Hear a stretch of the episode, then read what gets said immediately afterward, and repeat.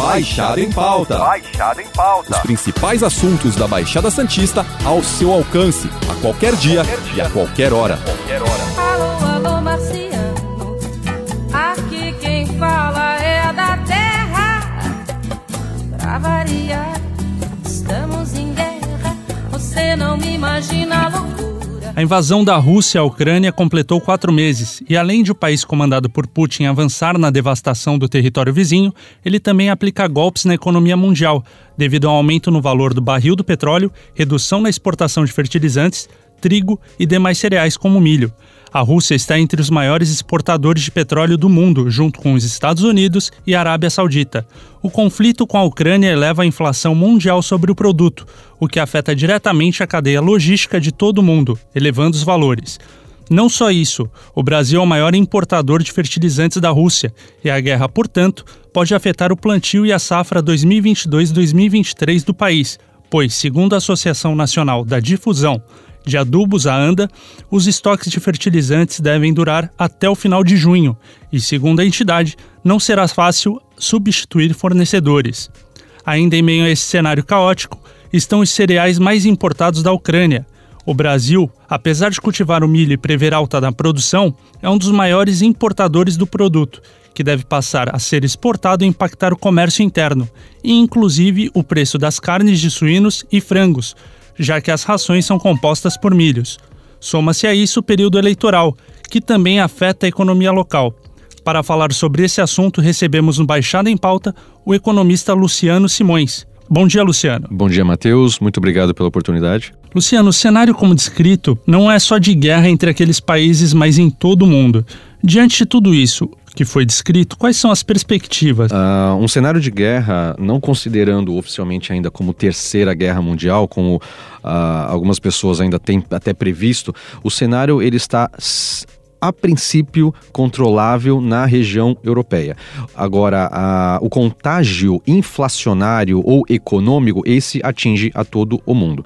A movimentação da, da agricultura ou a falta de grãos ou, ou até mesmo os contágios com a relação da oferta e falta de produtos, eles acabam sequencialmente é, deixando o nosso país e até os demais países vinculados a, a, toda a região europeia e também a Rússia, todo mundo que tem esse contato comercial com aquela região acaba sofrendo esse movimento inflacionário e as perspectivas, infelizmente, é de uh, ainda o que a gente chama no mercado de precificado, né? já está precificada essa situação, o que a gente está agora é tentando acalmar a fera. Entendi.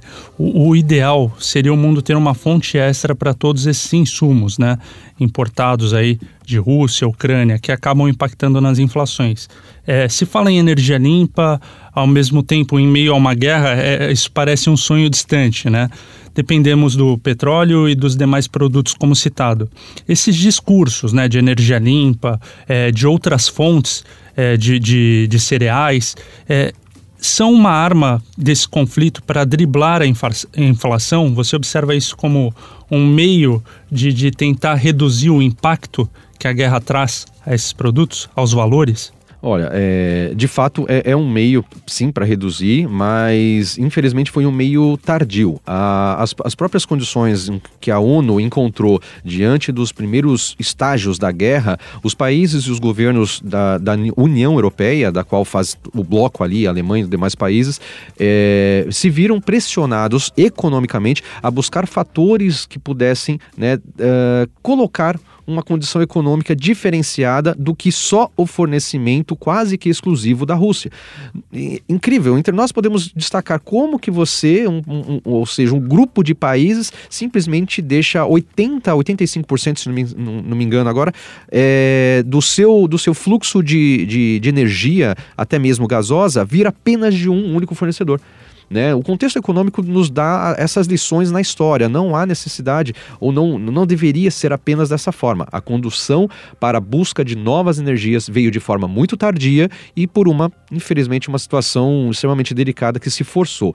Os países estão sim já buscando novas formas. É, eu acho que veio tarde, mas né, antes tarde do que nunca. Então isso impacta de certa forma aí na questão é, é de controlar aí, é, tentar apaziguar os ânimos em relação à, à, alta dos valores. Por mais que tardia, isso então gera uma certa interferência. Sim, sim. No entanto, como contexto econômico, todas essas movimentações elas ainda estão no, no chamado plano plano 1, ou seja, a movimentação de investimento, os estudos, os levantamentos para depois as plantas e de fato a construção de energias eólicas ou de novos gasodutos são coisas que demoram muitas vezes meses ou até anos para estarem prontas. Então, nesse primeiro momento, ainda não vão surtir o efeito positivo que se espera. Parece até brincadeira, né, Luciano? Essa questão aí de, de você aprender ou trocar a roda, na verdade, com o carro em movimento, né? A gente viu muito isso agora com a, com a questão da Covid também. É, pouco se investe em ciência e a questão aí foi a questão principal dos últimos anos, né? A, a questão do investimento em ciência, em tecnologia, em vacina, né? Para proteger vidas. Ou seja, é um paralelo aí entre as pontas, né? Lógico. É uma guerra agora diferente, mas existe esse paralelo, trocar o pneu carro em movimento. É, dizem também que o Brasil deve produzir e exportar mais milho, que é uma oportunidade, mas ao mesmo tempo isso acaba inflacionando os demais produtos. É simplista pensar que essa situação só beneficia o produtor? Uh, sim, eu, eu, eu concordo que, que de fato uma uma possibilidade de, de maior exportação da, da área de milho, né, soja, milho grãos em geral, o Brasil ele tem uma força muito grande em commodities, né, que são os nomes técnicos que a gente confere a todos os grãos que estão né, pelo mundo. A exportação ela tem um, uma, um atrativo comercial enorme, principalmente nesse momento que desde o começo da guerra, infelizmente, a gente está no patamar cambial acima de cinco reais, né, enquanto a gente grava o, o, o, o valor cambial está é, perto de R$ 5,18, R$ 5,20, e isso, aos contextos eh, para quem exporta, deixa o seu produto muito mais interessante né, ao comprador externo. Uh, no entanto, o que sempre, desde a, da, né, dos primórdios ali da, da movimentação é, dos países, o que tem que fazer? Olha, eu no excedente da minha exporta, da minha produção, eu encaminho aos demais países. E o que acontece no Brasil, infelizmente, né, não, não, se bate as contas, é que uma vez que produz o melhor preço pago, eu posso até deixar faltar internamente para vender melhor lá fora. Aí que entra uma condução política, ou melhor, a falta da condução política de colocar limites para essa exportação. Faltando o produto internamente, conceito básico da economia. Se falta produto, o preço se eleva. E é isso que a gente tem que evitar. E tem a questão assim, o produtor também né, do, do milho, é, como você citou, né, um exemplo que a gente está dando aqui do milho, ele também vai pagar mais caro é, pelo combustível, enfim. Então ele também vai ter aí o seu lucro achatado. É uma, é uma, uma roda, né? É algo que não para aí. Ele também vai perder. Por mais que seja atrativo, ele também perde nessa situação. Exatamente. É, é quando a gente pensa que, que o produtor ou exportador só está tendo lucros nesse momento, vamos lembrar que ele, como qualquer empresário, né, ele tem o quê? Seus custos. Quais os custos de um empresário da área de agricultura? Ele tem os fertilizantes baseados em dólar. Então ele paga mais caro por isso toda vez que o dólar sobe. É, os fertilizantes são importados, infelizmente, da Rússia e da Ucrânia, que nesse momento está até faltando para trazer. Então, os poucos produtos que em quantidade chegam ao Brasil chegam até com valores mais caros do que o tradicionalmente né, do, dos anos anteriores sem guerra. É, e a segunda conduta é que recentemente essa alta dos combustíveis na parte de diesel, que compreende ali mais de 80, 90% né, da, das linhas de transporte de grande porte, é, vão afetar o frete. E o frete também é um custo para quem exporta. Então, tem o custo na hora do fertilizante, tem um custo na hora do transporte e, assim, acaba ficando como empresário uma margem de lucratividade menor do que esperado. Perfeito. O conflito ele começou em 24 de fevereiro, né? Como a gente disse no começo, portanto, quatro meses aí, né, de conflito entre Rússia e Ucrânia. Bom, enquanto essa, essa guerra não chega ao fim, já existe um cenário econômico previsto tem um, tem um trabalho assim, a curto, médio e longo prazo, uma, uma observação aí do cenário econômico, caso a guerra não chegue ao fim o quanto antes, é, se ela continuar por muito mais tempo, por exemplo, dois anos ou mais, Quais são as previsões que a gente pode, pode fazer? Bom, Matheus, uma, uma situação caótica a gente é, já, já está instalada. Né? A, a movimentação dessa guerra ela causou e está causando ainda a falta de várias, né, vários itens na economia. É, desde a falta literal de, de ingredientes, como acabamos de falar da cadeia de fertilizantes, que isso acaba gerando inflação de alimentos em todos os países. É, nesse momento, os dados dados econômicos de países como Estados Unidos estão alcançando inf dados inflacionários que há mais de 35 anos eles não alcançavam.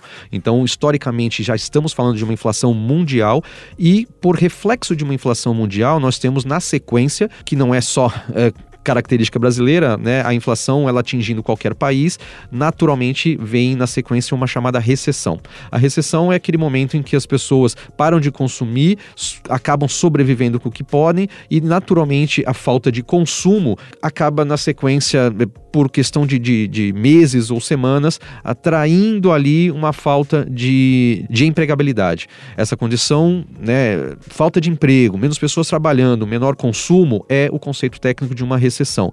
Os países estão lutando contra com o que a gente chama de, de convenção é, monetária através da alta de juros. Então, a alta de juros que todos os demais bancos centrais, além do, do Brasil, que já têm adotado, está buscando um controle inflacionário para amenizar esse efeito. Quando você me coloca essa situação, o que se ainda pode acontecer se essa guerra não acabar, infelizmente vai ser uma, uma situação de buscar novas fontes, como a gente colocou anteriormente na outra questão, então buscando o quanto antes novas fontes para substituição desses países que não mais favorecem as cadeias logísticas e inflacionárias né, no, no contexto global. Perfeito, você falou em sobreviver, e aí entra justamente a, a, próxima questão, né? Diante disso tudo, o que o brasileiro pode fazer para sobreviver? É, esse impacto, acredito que ele atinge aí principalmente quem é mais pobre. É isso mesmo, Luciano? Quais são as dicas para tentar driblar toda essa crise econômica que a guerra né, acaba trazendo aí para nós. Uma dica prática que, que parece uma, uma, um auto-merchan, mas agradeço pela oportunidade, as pessoas terem contato com materiais de alta, é, é, de alta comunicação. Ou seja, Primeira coisa, as pessoas saberem dos seus direitos. As pessoas muitas vezes não sabem que já está disponível algum, algumas possibilidades do saque do FGTS, programas desde o ano passado como saque emergencial ou até programas de saque com o conceito do valor do aniversário, antecipado, enfim o governo, de uma outra forma, ele tentou aliviar concedendo verbas adicionais para as pessoas mais carentes. Então, as pessoas que estão nesse momento, primeira coisa, buscar esclarecimento dos seus direitos e deveres. Segundo ponto, uma vez que isso né, já está é, é, consolidado, infelizmente a inflação é fato, as pessoas precisam voltar àquela velha boa mania que as vovós ensinavam, a pesquisa. É chato, leva-se tempo, mas necessário. Na nossa, na nossa região, nós temos diversos bairros e diversas características sociais desses bairros. Quando você vai, é, é, isso é, é, de fato, né? Quando você vai em alguns mercadinhos de, de bairros mais simples, você observa uma queda de valor do, daquela compra. Então, a velha e boa pesquisa volta a ser o, o fato é, consumado. Você precisa pesquisar, precisa andar, é, aproveite a internet para isso, aproveite os, o, as páginas desses mercados e, e feirinhas, né, para fazer a sua pesquisa virtual, né? Isso é uma ferramenta. Uh, em terceiro ponto, uh, para quem for um pouco mais antenado nas questões tecnológicas, há hoje vários programas de cartões com o chamado cashback. Então você pode se utilizar de aplicativos ou de programas oficiais que não há nenhum tipo de manipulação, não é pirâmide, não é nada. É literalmente né, a própria as startups, né, as, anteriormente muito vinculadas ao sistema financeiro, permitindo agora as pessoas terem dinheirinho de volta. E não estou falando nada de, de, milhares de reais, mas às vezes aqueles 10, 15 reais que ajuda na próxima compra. Então a dica que eu dou é essa: as pessoas conhecerem seus direitos, buscarem fazer as, as pesquisas e sim, né, utilizarem da tecnologia tecnologia a seu favor. Em relação ao período eleitoral, que a gente no começo também abordou, é, como ele impacta a economia? Que nós temos é, infelizmente aí na, na situação é, hoje no Brasil, nós não temos três opções, né, que seria razoável para nós como, como cidadãos escolhermos, né? Nós temos infelizmente uma situação extremamente ou radical de direita ou radical de esquerda. Economicamente isso não é favorável, né? Os radicalismos de forma geral nunca foram historicamente favoráveis. Então, quando você tem uma opção A ou uh, obrigatoriamente uma opção Z, você não tem fatores que deixam plenamente as pessoas satisfeitas. Você tem sempre um jogo ambíguo na questão econômica. É, a gente está falando às vezes de um radicalismo para um lado, ou às vezes de uma situação privatizada do outro, perdendo-se de repente direitos trabalhistas. Enfim, tem que ver qual que vai ser a condução. Mas o durante esse processo que a gente vai ter nesse próximo semestre possivelmente, né, como a gente, historicamente a gente já teve, é, o fortalecimento né, daqui, é, estamos né, quase a meio ano já para o final do ano, então daqui para o final do ano podem haver, né, não estranhe, as chamadas políticas populistas, ou seja, algum programa que beneficie a população, que possa, né, talvez ir contra as condições econômicas fiscais, ou seja, toda vez que você lança um programa popular, você está trazendo um gasto maior para o governo. Não que o governo esteja é, sobrando, mas ele fez algum, alguns trabalhos né, nos últimos meses que trouxe uma pequena melhora do quadro fiscal. Então o governo não está devendo tanto. Está, mas já está um pouquinho melhor do que anteriormente. E ele possa, talvez, utilizar esse, essa reserva para algum programa popular. Fora essa questão do próprio governo, a gente tem a natureza do semestre ser um pouco geralmente um semestre mais ativo, ou seja, eu tenho 13 terceiro, eu tenho movimentações econômicas, a nossa região é uma região de serviços, então a empregabilidade pode voltar a levemente né, empregar as pessoas e isso induz consumo. Então, uma melhora né, econômica até o final do, do, do ano, juntando fatores de controle da inflação, vamos pensar positivo que pode ser até melhor. Você deu um cenário então aí positivo. Quando eu formulei a pergunta, eu pensei que ela impactaria de forma negativa e somente negativa, justamente por, por uma questão de instabilidade aí é, na observação de investidores em relação ao, ao, nosso país, né? Momento de investir, é momento de investir, não é de vender, é até mesmo de quem vive, de quem mora, é, é, vai na Baixada Santista, vou vender meu imóvel, não vou vender meu imóvel, é, existe uma questão de insegurança também. Isso é observado ou não? Eu, eu pensei longe demais, Luciano. Não, tá coerente, Matheus. A, a, questão é que a gente, infelizmente, já está nessa tratativa.